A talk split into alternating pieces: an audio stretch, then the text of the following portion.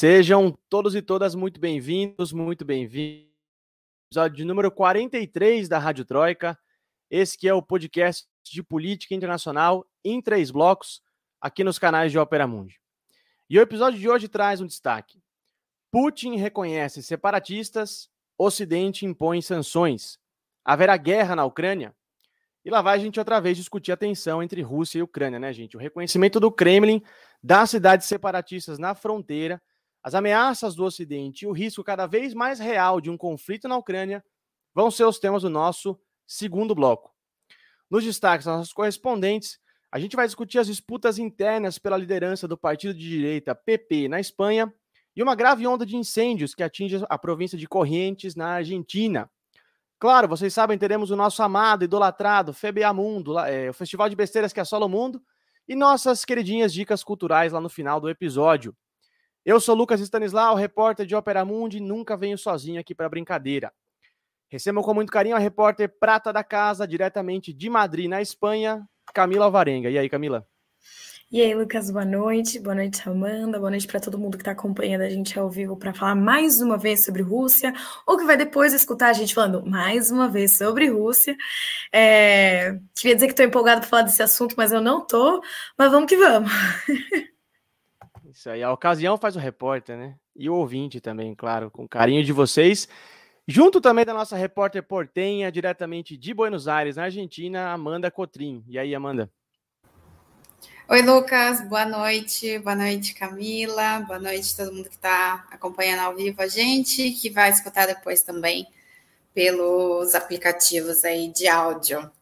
Um prazer estar aqui para falar de novo desse tema que eu acho que foi o último, inclusive, que da minha participação. É isso aí, gente. A cobertura não deixa a gente descansar. Então, citando secos e molhados, eu digo atenção, atenção, haverá guerra ainda. Tomara que não. A Rádio Troika está no ar.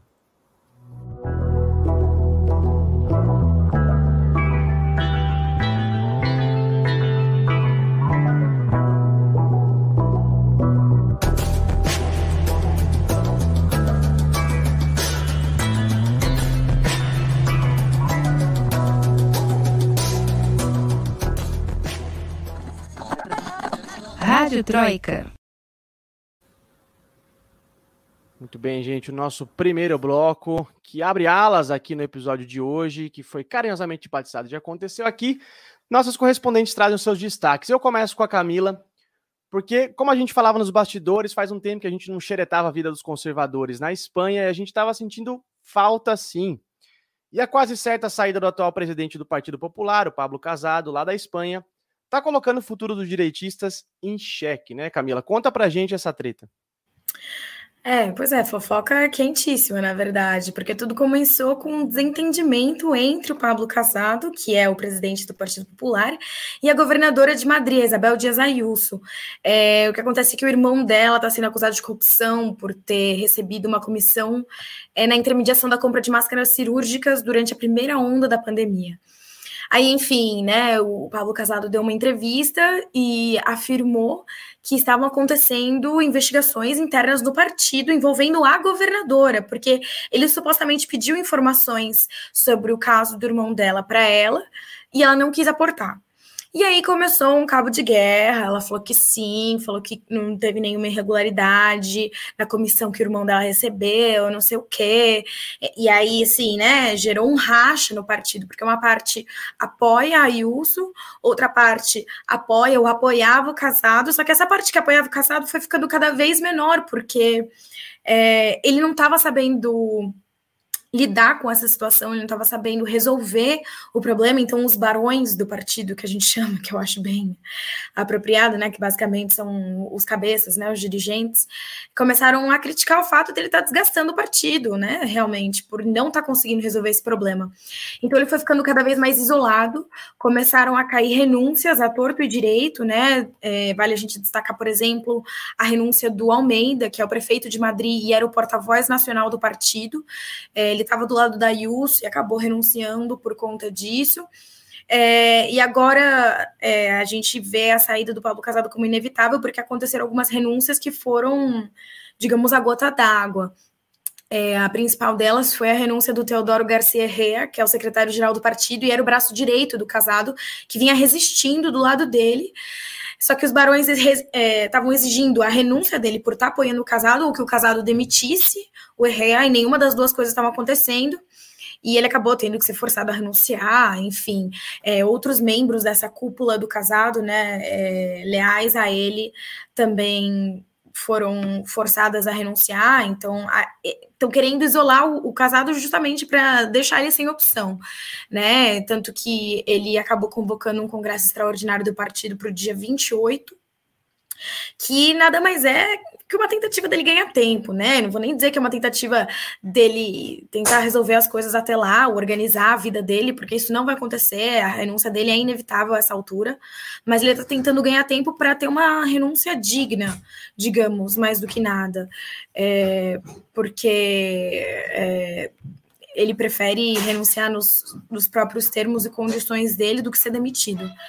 Então, essa é mais ou menos a situação que a gente tem por enquanto sair um pouco, pelo menos um pouco por cima, né? Pela porta da frente. Agora, Camila, isso pode talvez jogar o partido ainda mais à direita? Qual, qual é o futuro ideológico do PP depois dessas mudanças, tanto na Espanha quanto na Europa como um todo, né?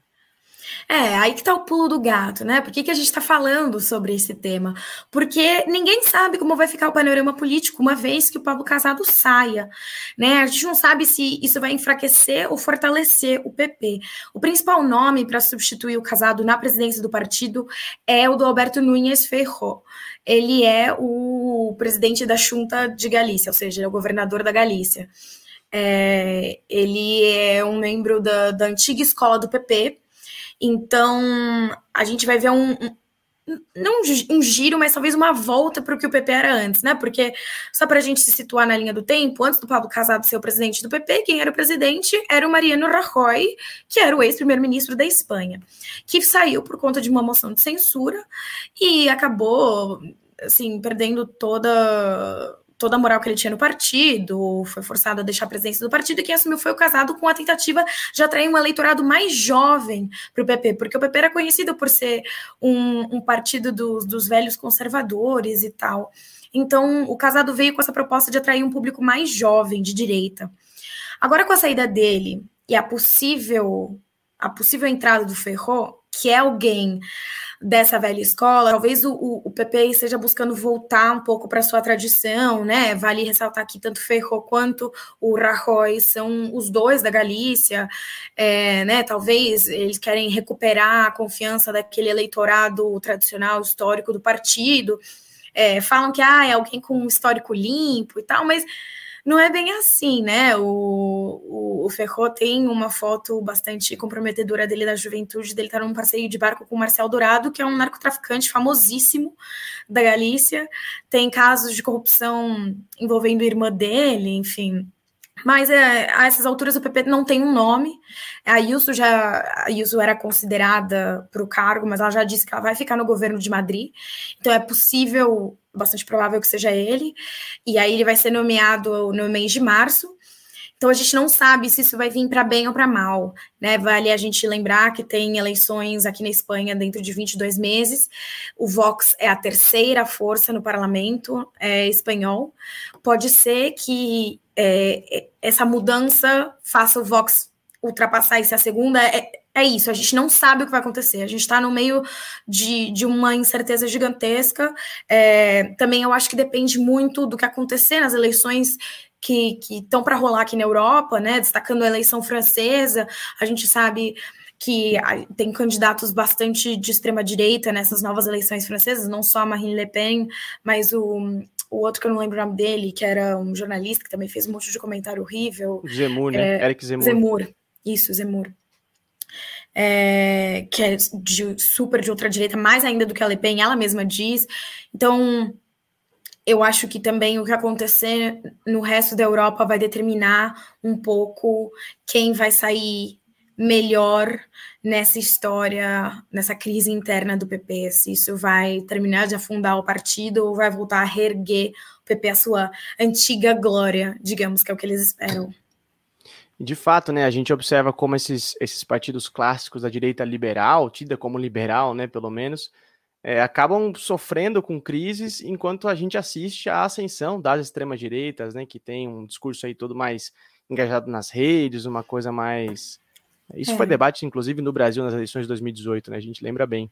Sim, a esquerda pelo menos está tentando aproveitar esse momento, né? Unidas Podemos, o Mais Madrid e o PSOE, inclusive apresentaram uma, uma denúncia à Fiscalia de Madrid sobre o caso do irmão da, da Ayuso, e eu espero que eles saibam é, entrar para preencher o, o, vazio que vai ficar nessa troca de poder do PP, que é inevitável que vai aparecer. E, e claro, a, a, gente sabe que é, é o que você está falando, é que a extrema-direita é quem ocupa, mas a gente espera que, quem sabe, a esquerda consiga tirar algum proveito dessa situação. Sem dúvida. Estaremos de olho no cenário espanhol, não só no espanhol, mas também nos vizinhos ali da Espanha, né? A França que vai às urnas esse ano e, e Portugal que acabou de sair das urnas, né? Enfim, todo um cenário aí para a gente esperar para esse ano de 2022. Agora a gente passa para a América Latina, porque a Amanda tem informações sobre uma onda de incêndios grave que vem atingindo a província argentina de Corrientes, que inclusive é uma província que faz fronteira com o Rio Grande do Sul, com o Brasil, né? Amanda, é, quando é que começaram esses incêndios? Qual é a magnitude das perdas? Já dá para se calcular? Como é que está a situação? Oi, Lucas. Pois é, a província de Corrientes está ali no noroeste, né? Nordeste da Argentina, que está justamente ali com a fronteira com o Rio Grande do Sul. É, come, as, os incêndios começaram há mais de um mês, assim. Em janeiro começaram focos de incêndio, é, muito se dizia pelas ondas de calor, né? Estiagem. Aqui na Argentina fez muito, muito, muito calor em janeiro. É, o fato é que na província de Corrientes esses incêndios não só não cessaram, como vem aumentando.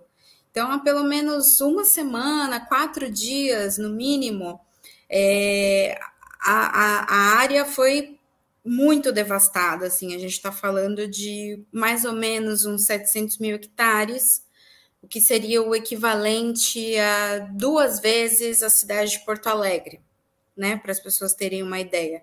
É uma área bastante significativa, é considerada 10% do território da província de Corrientes, e, bom, muitos animais também sofrendo com isso, uma equipe de voluntários, de veterinários voluntários, especialistas em, em resgate de animais em situação de tragédias ambientais, né? Estão é, fazendo convocatórias, estão chamando pessoas para ajudar, porque a situação é bastante grave.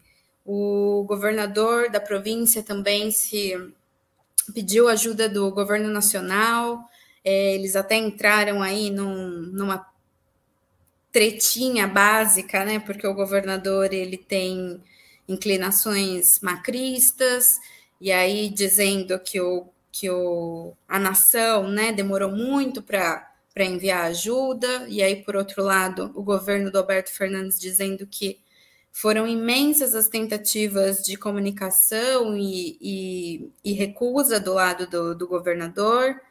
Mas, para além dessa peleia regional versus nacional, o fato é que a situação não está controlada, está sendo muito difícil, inclusive, é, apagar esse fogo, assim, né?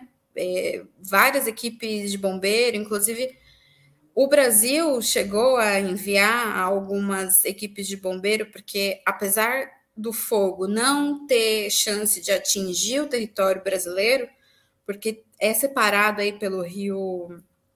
Eu não sei o nome do rio agora, eu tenho que confirmar, mas tem um rio que, que, que divide os dois países. Deve e... ser o Paraná, eu tenho. Eu tenho Paraná ou Paraguai? É Acho que é o Paraguai. Será?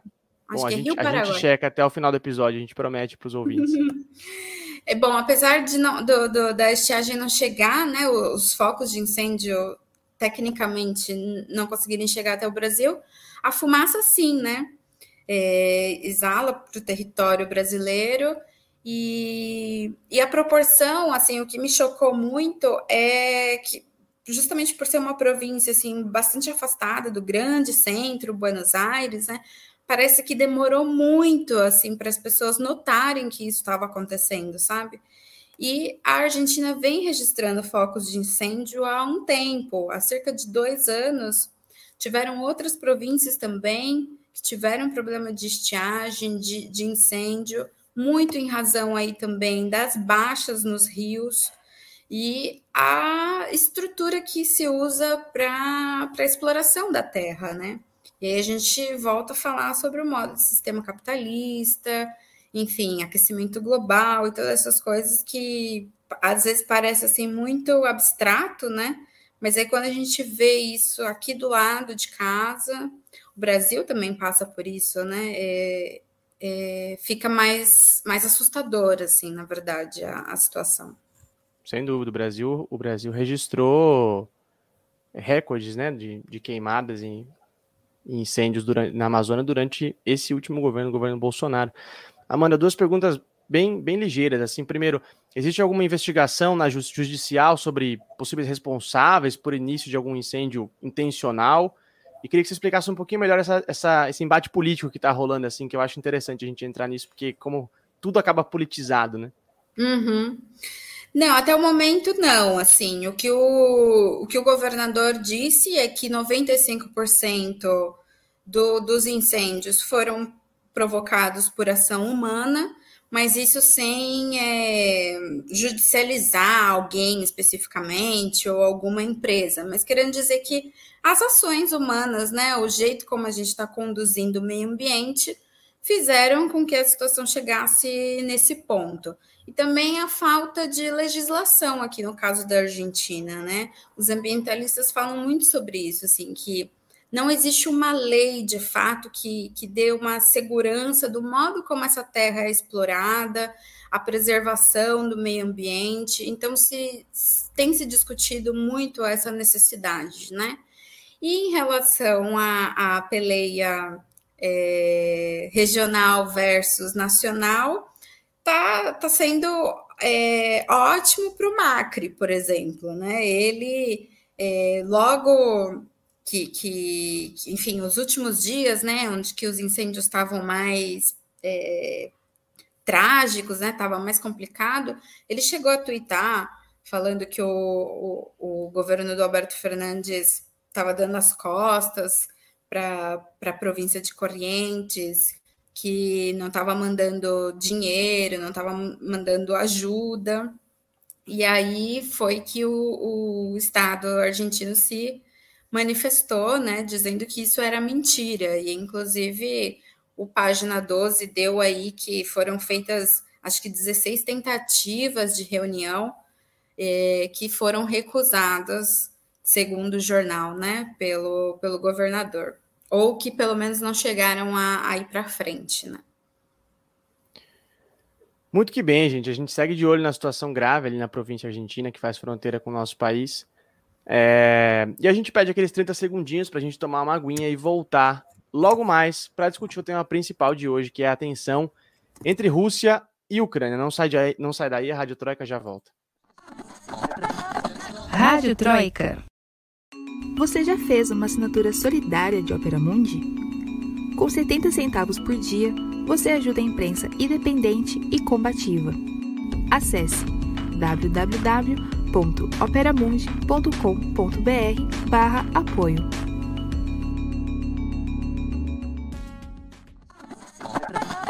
Rádio Troika. Muito bem, estamos de volta para o segundo bloco da Rádio Troika, esse que é o podcast de política internacional em três blocos aqui nos canais de Opera Mundi.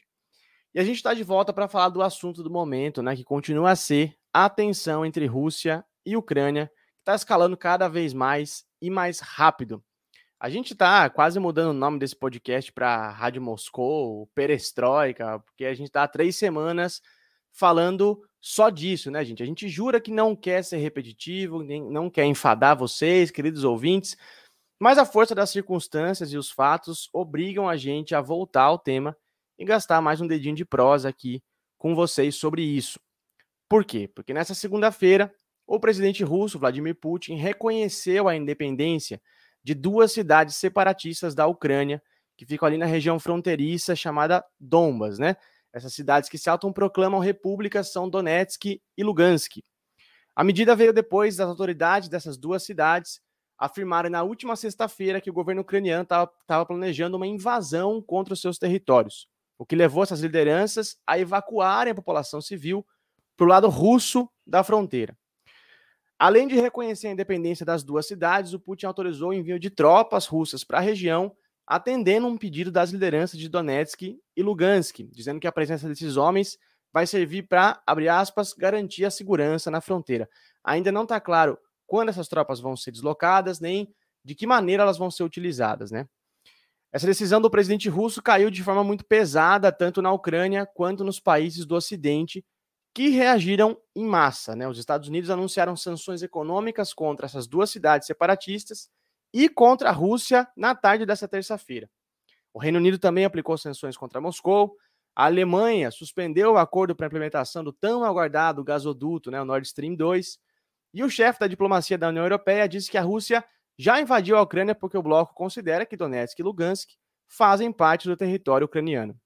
A gente vai comentar cada elemento desse aqui que eu, que eu mencionei de maneira mais detalhada no episódio de hoje, mas o fato é que, mesmo com os esforços diplomáticos de alguns países da Europa e os alertas feitos, feitos pelo Kremlin, é, o risco de um conflito na Ucrânia está se tornando de fato cada vez mais real.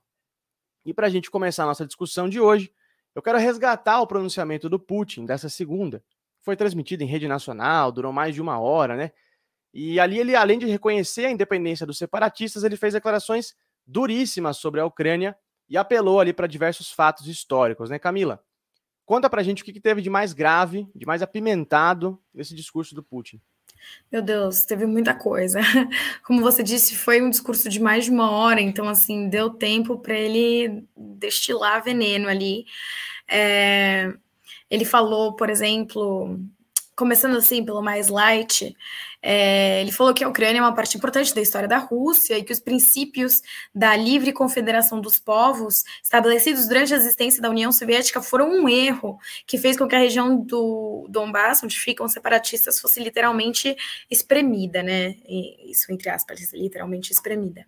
É, ele também foi muito crítico ao país, afirmou que o país foi uma criação da Revolução Russa de 1917, é, e aí, abre aspas, ele falou, apesar de não ser possível mudar a história do que aconteceu na União Soviética, é preciso falar dela de forma direta, é, falando que a Ucrânia nunca teve soberania própria e sempre copiou o modelo externo. Isso foi bastante é, intenso. É, ele disse ainda que o documento aprovado em 1989 pelo Partido Comunista da União Soviética, tratando sobre a política nacional das repúblicas, foi fatal à Ucrânia, Ucrânica, à Ucrânia, perdão, é, pois teria desestabilizado ainda mais o país.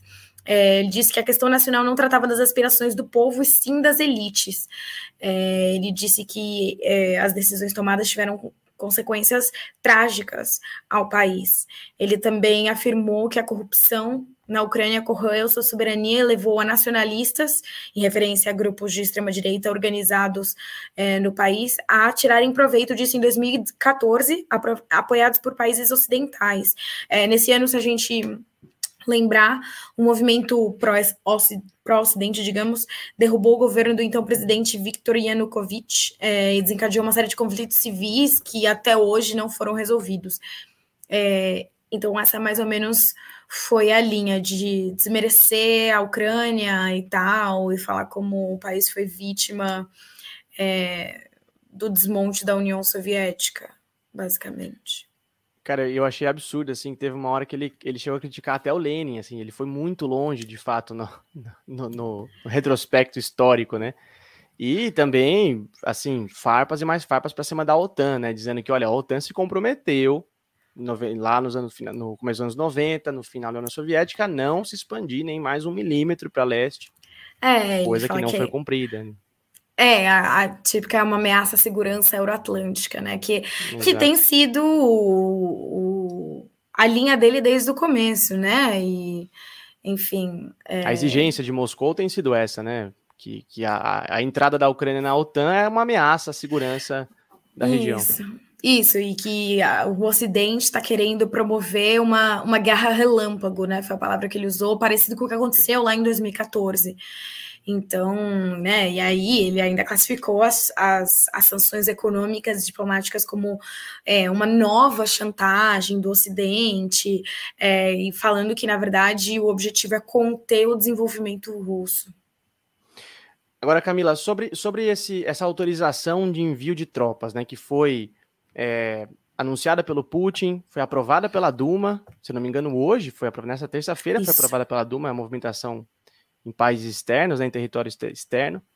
É, mas ainda não está claro, né? Eu queria eh, conta para gente quantos soldados são, se já tem essa informação, se é, quando que eles estão indo, porque, porque, assim, além de tudo isso, né? É, se a Rússia acabou de reconhecer Donetsk e Lugansk como territórios independentes e as autoridades desses lugares, desses territórios, pediram, autorizou, autorizaram, né, a entrada de tropas russas, então nesse ponto de vista não há uma invasão. Agora, se a gente considera como a União Europeia que as cidades fazem parte da Ucrânia, aí a gente pode talvez dizer que é uma armadilha política e diplomática, né? Esse é o ponto, né? Depende do que a gente considerar, depende de onde a gente olha para determinar se tem invasão ou não. É, a gente ainda não sabe é, quantas tropas vão ser enviadas, né? Estima-se que a Rússia tenha pelo menos 190 mil é, tropas posicionadas na fronteira, é, não sabe se vai deslocar tudo isso, se vai deslocar uma parte. O parlamento russo já autorizou o envio, né? É, falando que é para manter a paz nesses novos territórios independentes, para proteger, na verdade, esses territórios de uma possível retaliação ucraniana.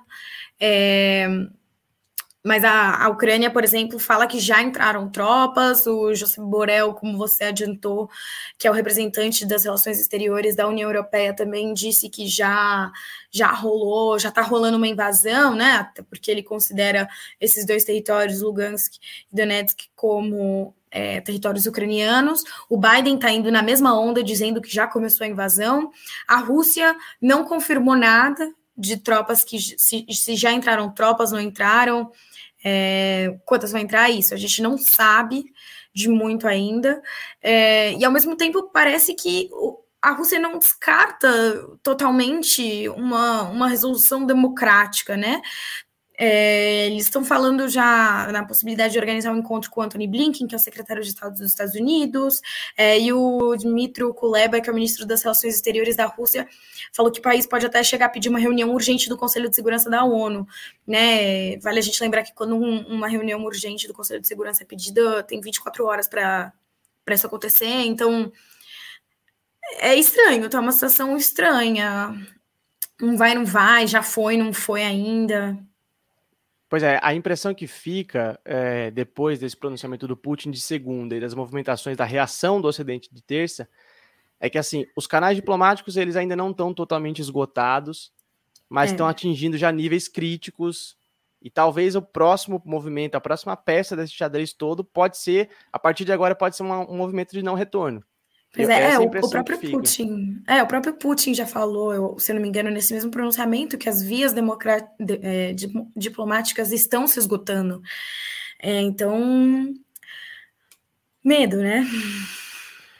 Pois é, agora vamos falar da reação do Ocidente, né? Porque ali a gente encontra vários, é, uma diversidade de, de, posições, de tons, de postura. É, os Estados Unidos e o Reino Unido vinham sendo os países da OTAN que mais estavam sustentando esse tom bélico né, contra a Rússia nos últimos meses, é, foram os que anunciaram sanções contra as cidades separatistas e também contra a Rússia. Amanda, explica para a gente quais foram essas sanções e qual foi o tom né, que Washington e Londres adotaram depois desses pronunciamentos do Putin. Pois é, gente, eu não sei você, mas eu acho que é uma questão assim de de tempo, sabe? É, eu acho que dentro de algumas horas, alguns, algumas horas, assim, digo essa semana, assim, a gente já vai ter novidade. Porque eu acho que esse apoio é, do Putin às províncias separatistas é assim, é um é uma grande jogada geopolítica aí e uma, na minha opinião, que interpreto assim de que ele já esgotou com as fichas diplomáticas, né? Porque é uma, uma ação muito muito contundente e que você já vai pro vai ou racha, né? Porque você é como o xadrez, né? Ele jogou, ele se moveu de um jeito que agora é muito difícil volta atrás. E eu acho que isso fica é, claro para o lado da Rússia, não tão claro para o lado, se a gente pensar do Ocidente, digamos assim, porque apesar de ter entendido que isso é um avanço, sim, das tropas russas em território ucraniano, eu achei que o que o Biden disse hoje, apesar da imprensa super repercutir é, as sanções, como ainda assim uma tentativa diplomática assim de conter assim ele eu não achei ele tão indo para o ataque assim não sei se vocês tiveram essa impressão. Bom o que, que ele falou depois da, da entrevista do, do Putin da, da coletiva?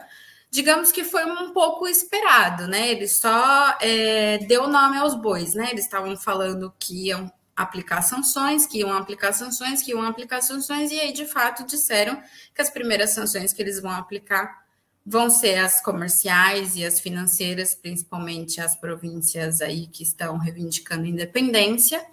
Mas o que também foi é, bastante é, forte, assim, que, que, eu, que, ele, que ele falou também, foi sobre as forças e os equipamentos dos Estados Unidos que atualmente estão na Europa, que elas seriam enviadas para Estônia, para Letônia e para Lituânia, para ajudar a fortalecer as defesas desses países.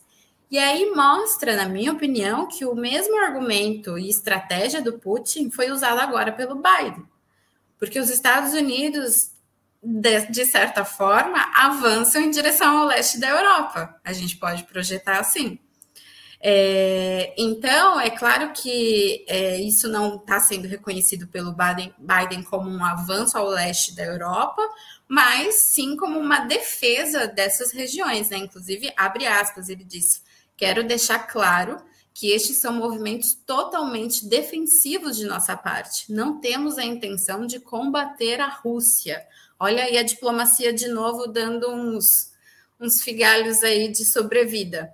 E ele também disse que essa é uma mensagem que os Estados Unidos vão defender cada centímetro do território da OTAN. É, sobre as sanções também, que, eu, que, que a gente está comentando, né? Acho que vale ressaltar também a, a posicionamento da Alemanha, né? Que, que por fim, digamos assim, teve um. saiu do muro, né? Amanda, deixa eu fazer um pause agora. Coisa é, eu queria comentar só, só. Porque, assim, de fato, como você falou, eu concordo. Houve uma reciprocidade no tom e nos anúncios, né? Mais ou menos porque a Rússia nunca impôs sanções contra o Washington, não rola isso, mas no tom e no, no que foi anunciado. Agora, vejam vocês. O Putin está se movimentando e está fazendo o que está fazendo, alegando manter a segurança estratégica na região. E o Biden fala que vai mover tropas para manter a segurança estratégica na região. Então, é, assim, os dois lados estão alegando manter a segurança, manter a segurança e a Ucrânia no meio ali como, como esse, de fato, esse tampão para a Rússia e para a OTAN. Então, é, é, a imagem que me vem na cabeça não poderia ser outra que não um cabo, um cabo de guerra, né? É a, é a primeira coisa que me vem à cabeça, assim. Total, é... ainda mais depois dessa entrevista, né, que dá uma impressão de que para o Putin a Ucrânia é, é irrelevante, assim, né? Inclusive historicamente, né? É, a gente, a gente conseguiu sentir no tom dele que, vejam só, a, a Ucrânia está tomada pelos, vou colocar entre mil aspas aqui, pelos lacaios da OTAN, né? Foi mais ou menos esse tom dele. O governo ucraniano pós 2014, pós Maidan, aquela que muitos consideram a revolução colorida e tal, está tomada pelos lacaios de novo, entre aspas, do Ocidente. Mas vamos falar da Alemanha sim, Amanda, porque a gente vinha falando da, da Alemanha muito aqui nos últimos episódios, porque sim, tem uma, um interesse estratégico comercial gigantesco nessa treta toda com a Rússia por conta do gasoduto. E finalmente, depois do anúncio do Putin, depois do reconhecimento da, de Donetsk e Lugansk como repúblicas independentes, a Alemanha suspendeu né, a implementação do, do Nord Stream 2 do gasoduto, um projeto fundamental ali para a sobrevivência energética, não só da Alemanha, mas também da Europa. Como é que foi isso, Amanda? Pois é, é o acordo ele estava, acho que, funcionando assim como também uma, uma espécie de, de carta, né, na manga, assim, né? Vamos, vamos ver como que as coisas vão se dar. A Alemanha muito sabidamente assim preferiu a diplomacia, é, ficou na dela até certo ponto, mas aí, digamos, com a entrevista do Putin e com esse reconhecimento internacional de que se você apoia é, a independência de duas províncias que estão no território ucraniano e você diz que apoia, inclusive com armas, então você está invadindo o território ucraniano. Então, diante disso, assim, eu acho que muito da pressão internacional que a Alemanha já vinha sofrendo, né?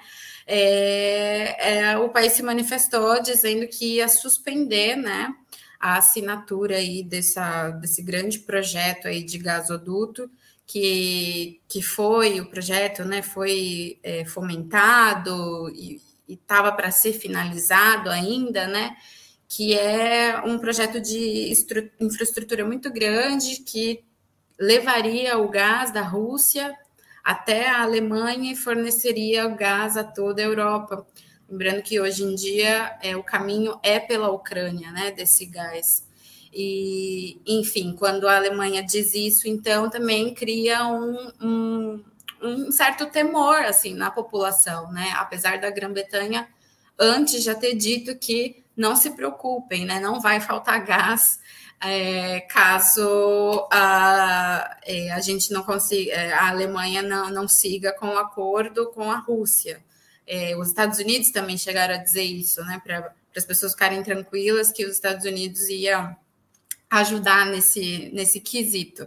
E o Biden ele, ele, ele acabou reconhecendo né, que essas sanções, e inclusive depois da, da Alemanha se posicionar, vai ter um, um, um impacto é, gigante no preço do, do, do gás, né? Inclusive para americanos que vivem na Europa, e ele prometeu trabalhar aí para limitar o impacto financeiro na classe média, digamos assim, né?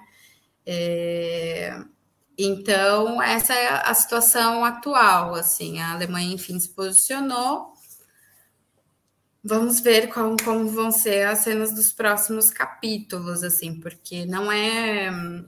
É um grande projeto isso, né? Que a gente comentou bastante no programa passado, assim, é a, a, a importância agora da Alemanha suspender, né? Ela não, não, não fechou, mas suspendeu também deixa, acho que a, a, a, região aí toda, não sei como a Camila, de repente, que está na Europa, ela pode até prospectar melhor como que é isso, né? Porque para a gente queria... aqui na América Latina...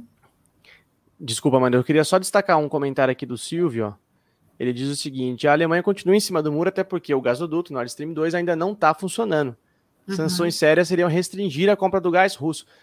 De fato, assim, é, é apesar, apesar de, de ser uma medida também, eh, enfim, a Alemanha marcou posição, né, diplomaticamente, comercialmente, concretamente, e deixou Washington e Londres ali felizes com isso.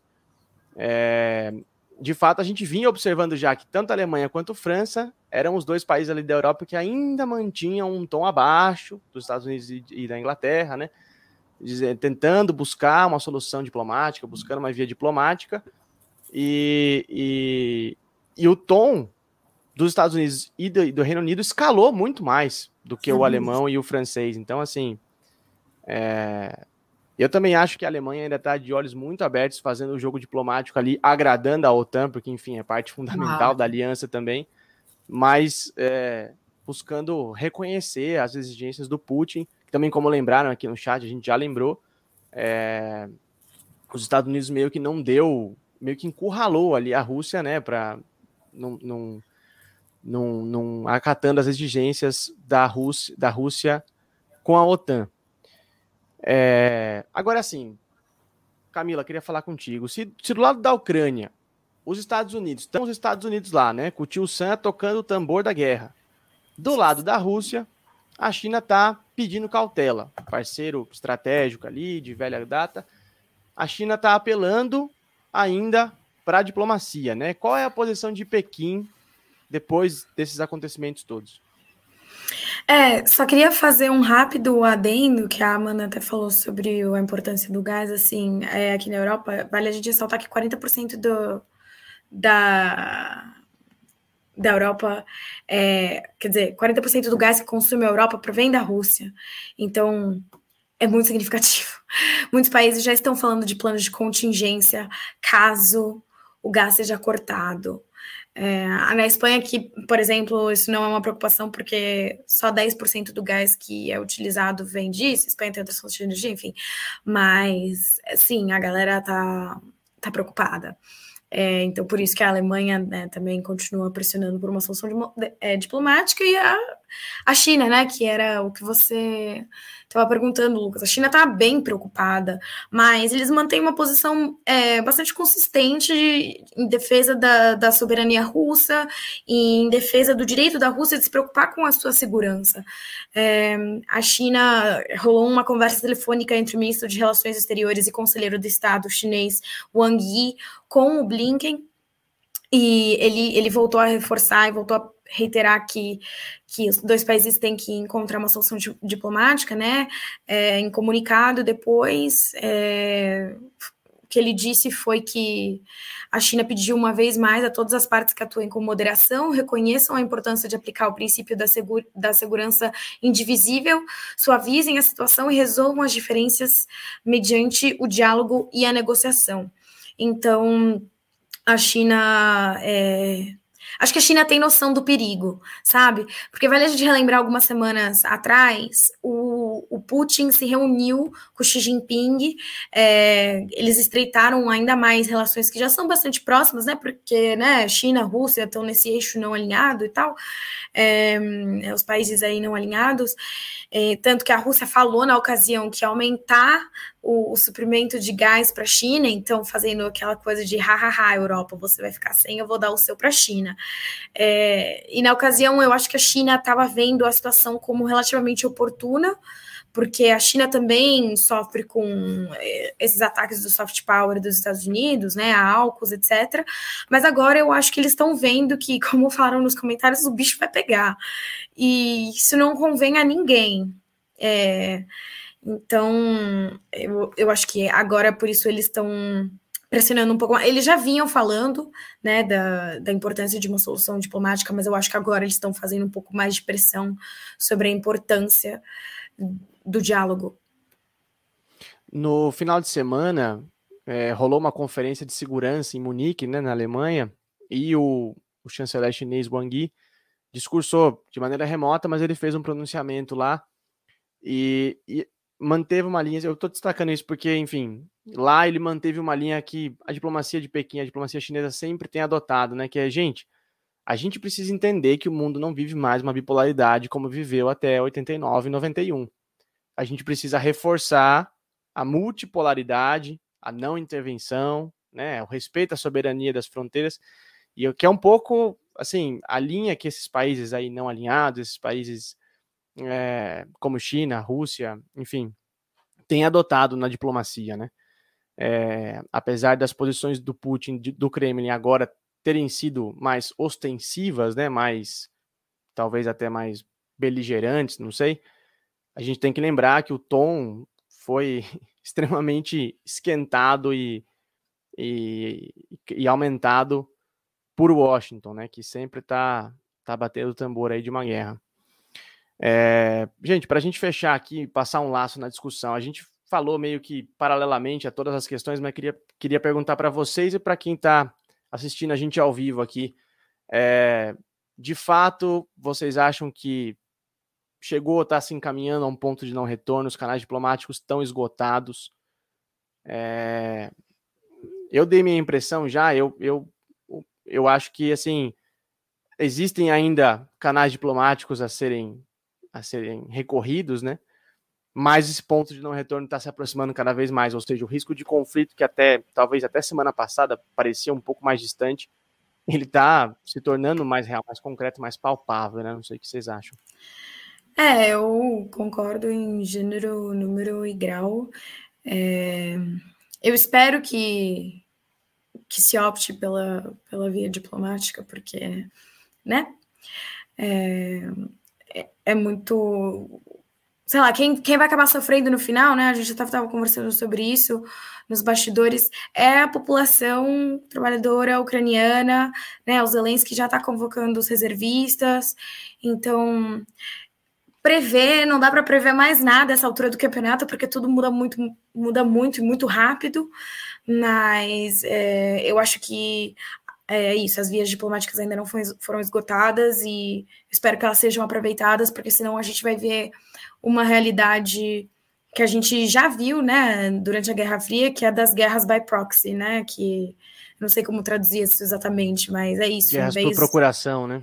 Isso, em vez dos países entrarem em conflito direto, eles entram em conflito entre eles em outro lugar e quem sofre é a população de outro país. É, eu espero que não haja guerra também. Mas essas alturas eu, já não sei de mais nada. Eu não sei o que, que você acha, Amanda. Se você é tão. Se você é otimista. Ah, eu acho que é bem por aí esse, esse finalzinho aí que você falou, né? Essa terceirização da guerra, digamos assim. É, e quem sofre sempre é o civil, né? Como em todas as guerras, assim, né? Mas é tão, é tão interessante a gente pensar, né? Quando a gente está falando de grandes potências, a gente está falando de gente. É outro nível de, de conflito, né? Porque aí você lembra de tantos países assim que são sancionados pelos Estados Unidos, né? E que duramente aí estão sobrevivendo até hoje. E infelizmente não fazem nem cócega, né? No, nos impactos mundiais mesmo, e são esquecidos, né? Mas aí, do outro lado, você tem uma Rússia que sim é uma superpotência e que não é qualquer coisa, e que os Estados Unidos estão sim, é, é, não diria com medo, mas eles estão bem temerosos, né? A gente não está falando de qualquer exército. É, não é brinquedo, não, assim. Inclusive, a Ucrânia, enfim, é, não tem nem. Não, não tem nem corpo humano, assim, né, gente? Se tiver um conflito, ela vai precisar realmente de uma intervenção externa, ou sim ou sim, né? Ah, é... e, e, a gente tem que lembrar também para as consequências gravíssimas de um conflito, como, por exemplo, uma, uma onda de refugiados. A, não sei se a Europa está preparada para lidar com isso. É... Exato. E nem disposta, né? Vamos combinar. É, então. É, enfim, são, são consequências gravíssimas, assim, que a gente, a gente pode, claro, ficar aqui tentando fazer projeções, tentando analisar tendências, né, que é, que é o que o momento permite que a gente faça, mas é, cobrir, acompanhar e, e, e, ter que lidar com isso, eu acho que nenhum repórter quer, ninguém quer, ninguém que assiste a Rádio Troika que quer que o próximo episódio seja sobre a guerra na Ucrânia, né. É, muito bem, gente. A gente. Acho que a gente esgotou o tema aqui nesse segundo bloco. Como eu disse, a gente espera voltar na semana que vem com um tema novo. A gente espera que, que a coisa lá dê uma desescalada, né? Dê uma, uma amenizada. Mas claro, querer não é poder, né? O Opera Mundi segue acompanhando os detalhes da escalada de tensão na fronteira da Rússia com a Ucrânia. A gente tem material tanto aqui no nosso canal do YouTube, quanto nas nossas plataformas de podcast e também no site operamundi.com.br.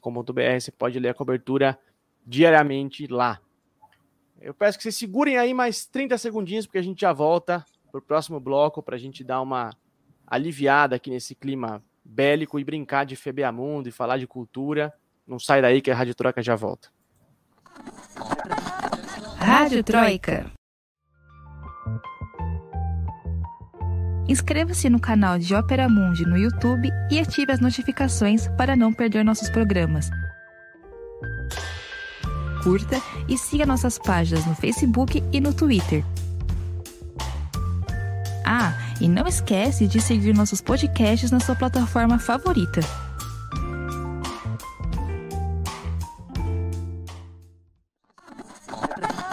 Rádio Troika. Muito bem, estamos de volta com esse que é o bloco xodó da galera, o queridinho do público. que é o festival de besteiras que assola o mundo. Se você está aqui a primeira vez, não tem ideia do que a gente está falando, do que, a gente vai fazer aqui, calma que a gente te explica. Inspirados no grande jornalista brasileiro Stanislau Ponte Preta, que cunhou o FEBEAPA, o festival de besteiras que assola o país, lá em 64, na época da ditadura, a gente decidiu trazer para vocês aqui o FEBEA Mundo, né? Uma reedição desse festival, só que ampliada agora para todo esse mundão. A Camila vai contar uma notícia bizarra que saiu na semana, a Amanda vai contar outra e eu vou contar outra. Quem decide quem merece o prêmio, aí, o troféu FBA Mundo, é você que está assistindo ao vivo aqui. Você vota pelo chat do YouTube, enquanto a gente te fala o que de mais bizarro aconteceu no mundo nessa última semana. Camila Varenga, nos surpreenda. Ai, gente, eu, eu tô falhando com os meus mundos, mas tudo bem. É, eu vim aqui falar de, de cinema, porque enfim, é uma coisa um pouco aleatória, sei lá, não tem nada a ver com política, tá, gente? Me perdoem, mas cultura pop também é relevante.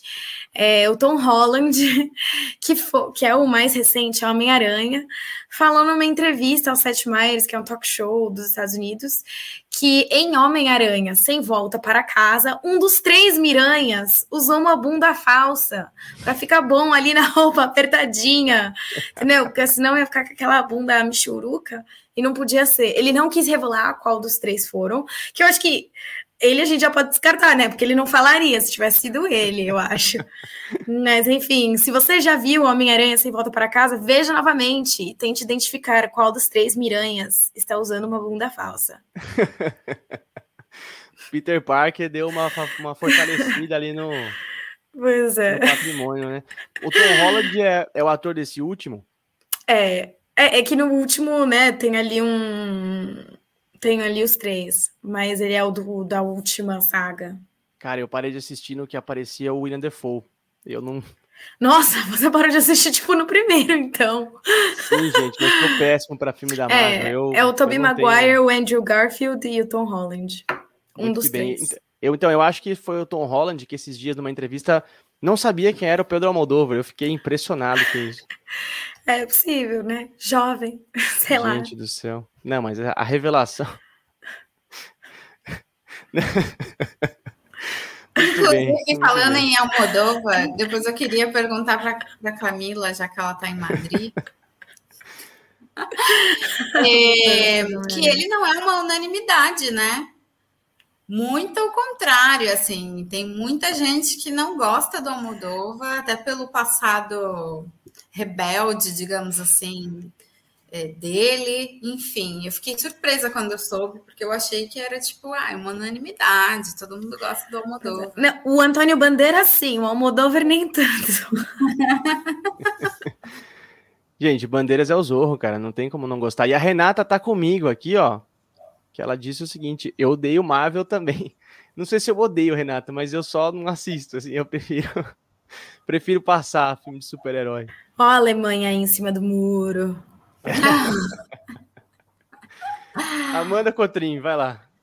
Ai, gente, meu FBA Mundo dessa semana é sobre a história de um pai que decidiu tirar a internet dos filhos e nessa tentativa aí de educar os guris, o cidadão deixou algumas cidades da França sem internet.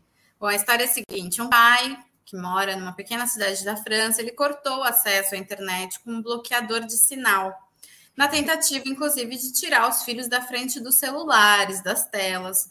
Mas isso acabou derrubando a conexão de toda a cidade de um município vizinho. O resultado é que o pai ele precisou pagar uma taxa de 450 euros pelo ocorrido. E ele vai, muito provavelmente, enfrentar um processo judicial porque na França o uso de bloqueadores de sinais ele é proibido e pode resultar até seis meses de prisão e multa de 30 mil euros. Olha o Veja bem aí uma, uma, uma atitude inocente. Olha só a dor de cabeça. Porque assim, deixar o pessoal sem internet eu achei razoável, assim, porque isso pode acontecer. É meio bizarro, mas pode acontecer. Agora, o cara ser multado, assim, tipo, como se ele tivesse cometido um. Eu achei mais bizarro ainda, assim, tipo. Por isso que é importante investir no diálogo com os filhos, gente. Converse com os filhos, fala, gente, por favor, não. É isso. Sai do celular um pouquinho, para assistir Homem-Aranha de volta para casa aí no celular. Ah, o, o, confisca, né? O bom e velho confisco do celular. Exato. Exato. Ou a boa e velha barganha também, né? Fala, ó, se você fizer isso, pode ficar uma hora no celular e tal. É. Agora, bloquear, derrubar a internet de todo mundo. Eu espero que não tenha nenhum pai é, com essa ideia aqui nas minhas vizinhanças, que senão a rádio vai cair. Muito bem, gente, muito bem. É, bom, o meu Febeamundo é o seguinte. Uma deputada é brasileiro, tá? Nacional aqui. Uma deputada bolsonarista de Santa Catarina, é, Ana Campagnolo, não sei se vocês conhecem essa, essa figura. Ela montou um curso antifeminista. Aí já pode, pode ser isso, Febeamundo, né? Não preciso continuar mais. Mas tem mais online e ela usou, sem autorização, músicas do grandíssimo Chico Buarque, do Gilberto Gil, do Djavan, sem pedir autorização, ela usou nesse curso antifeminista dela para explicar ali por que, que existia uma conspiração feminista, ideológica. Eu nem sei o termo que esse, que, que esse grupo político usa para se referir a esse tipo de coisa. Mas acontece que ela foi processada agora por esses, por esses cantores. Entraram com uma ação conjunta contra ela, pedindo uma indenização e a retirada, claro, do ar de todo esse, vou repetir, curso antifeminista. Aí eu vou pedir para minhas companheiras aqui de podcast comentarem isso, porque, olha. Eu acho que só Todo de ter mal. um curso antifeminista já é uma bizarrice, né? Eu podia ter parado aí, né? pois é. Podia ter parado aí. Agora, é, talvez ela também não, não entenda muito, né, de, de interpretação de texto, assim.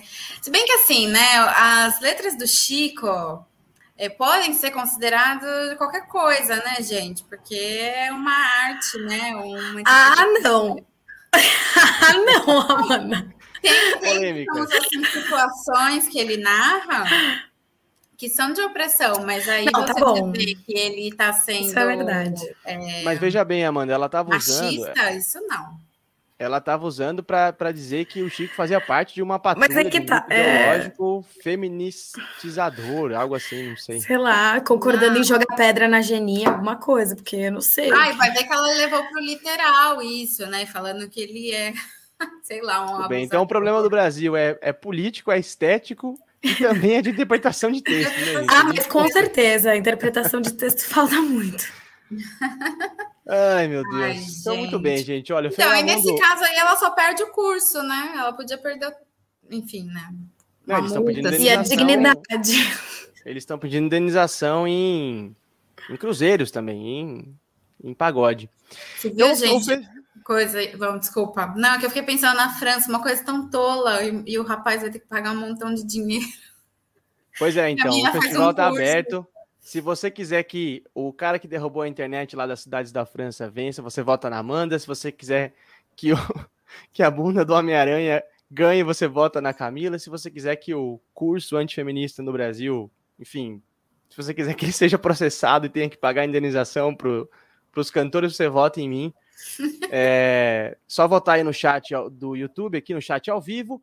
Enquanto isso, eu me despeço da Camila Alvarenga. Camila, muitíssimo obrigado por mais esse episódio aqui do nosso lado. Foi sensacional.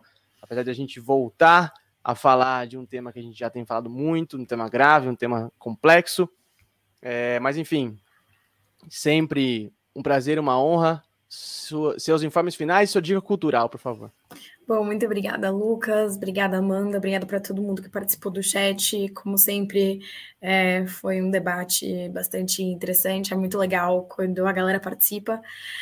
Espero que na semana que vem a gente não tenha que voltar a falar desse tema e que aconteça um milagre, que a situação se resolva. Mas, enfim, a minha dica cultural, é, para dar uma variada no, no né, para não falar do que a gente está falando, mais ou menos, é o filme Flea, do Jonas Poer Rasmussen é de 2021, tá concorrendo ao Oscar de melhor filme estrangeiro, se eu não me engano. É uma animação é, meio documentário, assim, fala sobre a história do Amin, que é um refugiado afegão.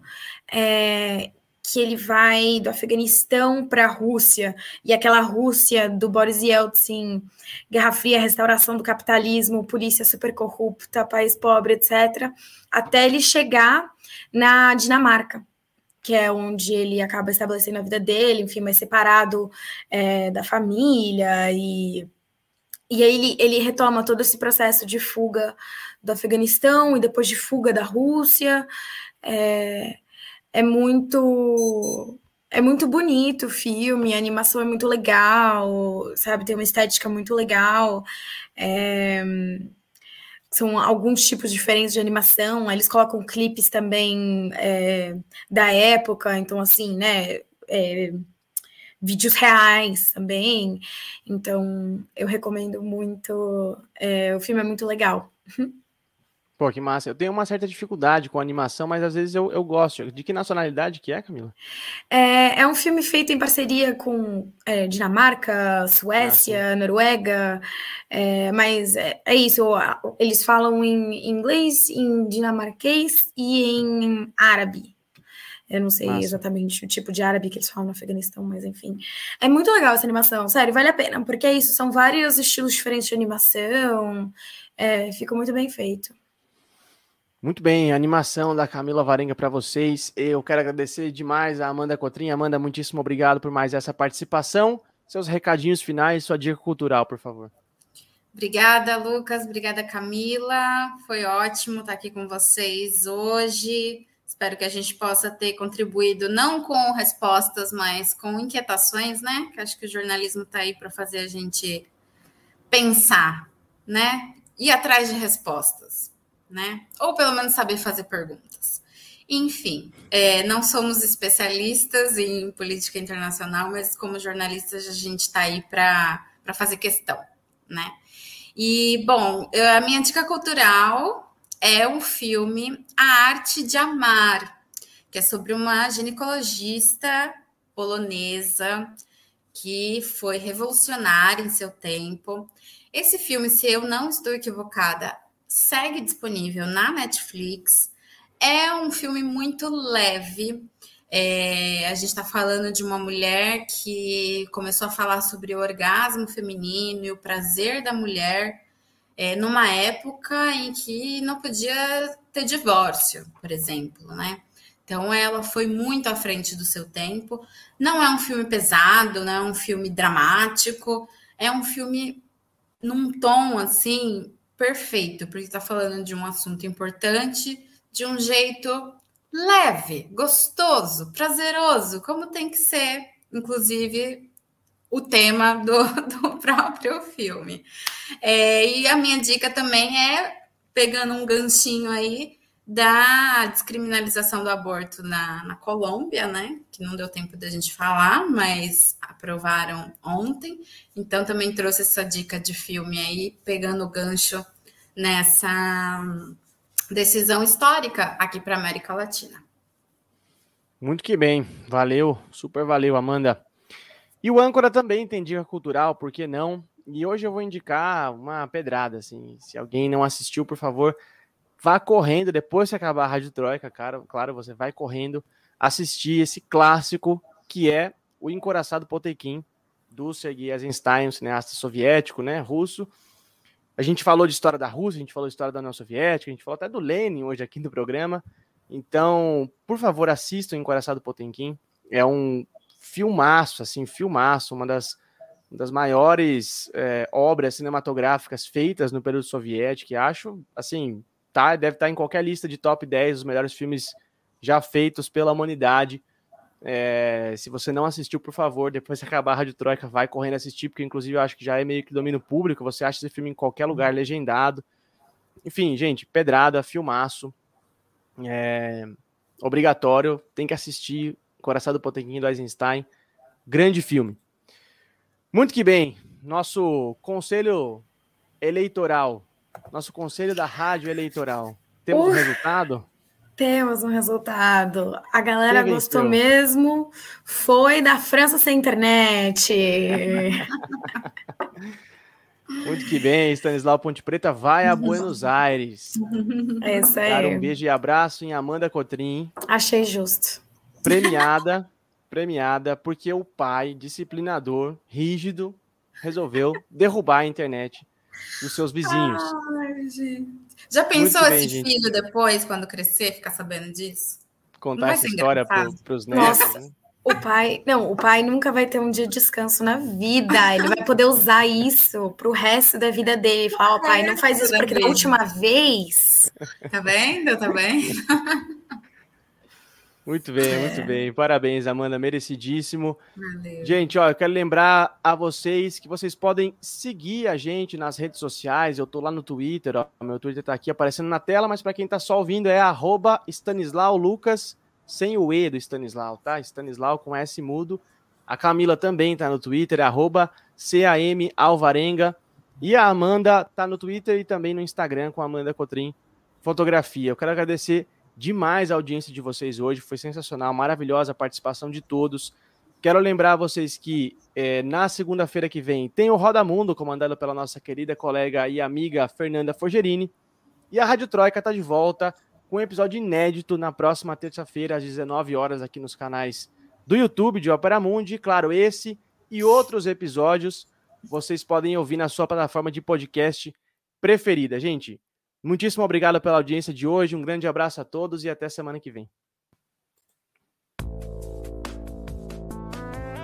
O podcast Rádio Troika tem idealização e apresentação de Lucas Stanislau. A locução é de Fernanda Forgerini. Supervisão de Haroldo Cerávulo Cereza e Rafael Targino.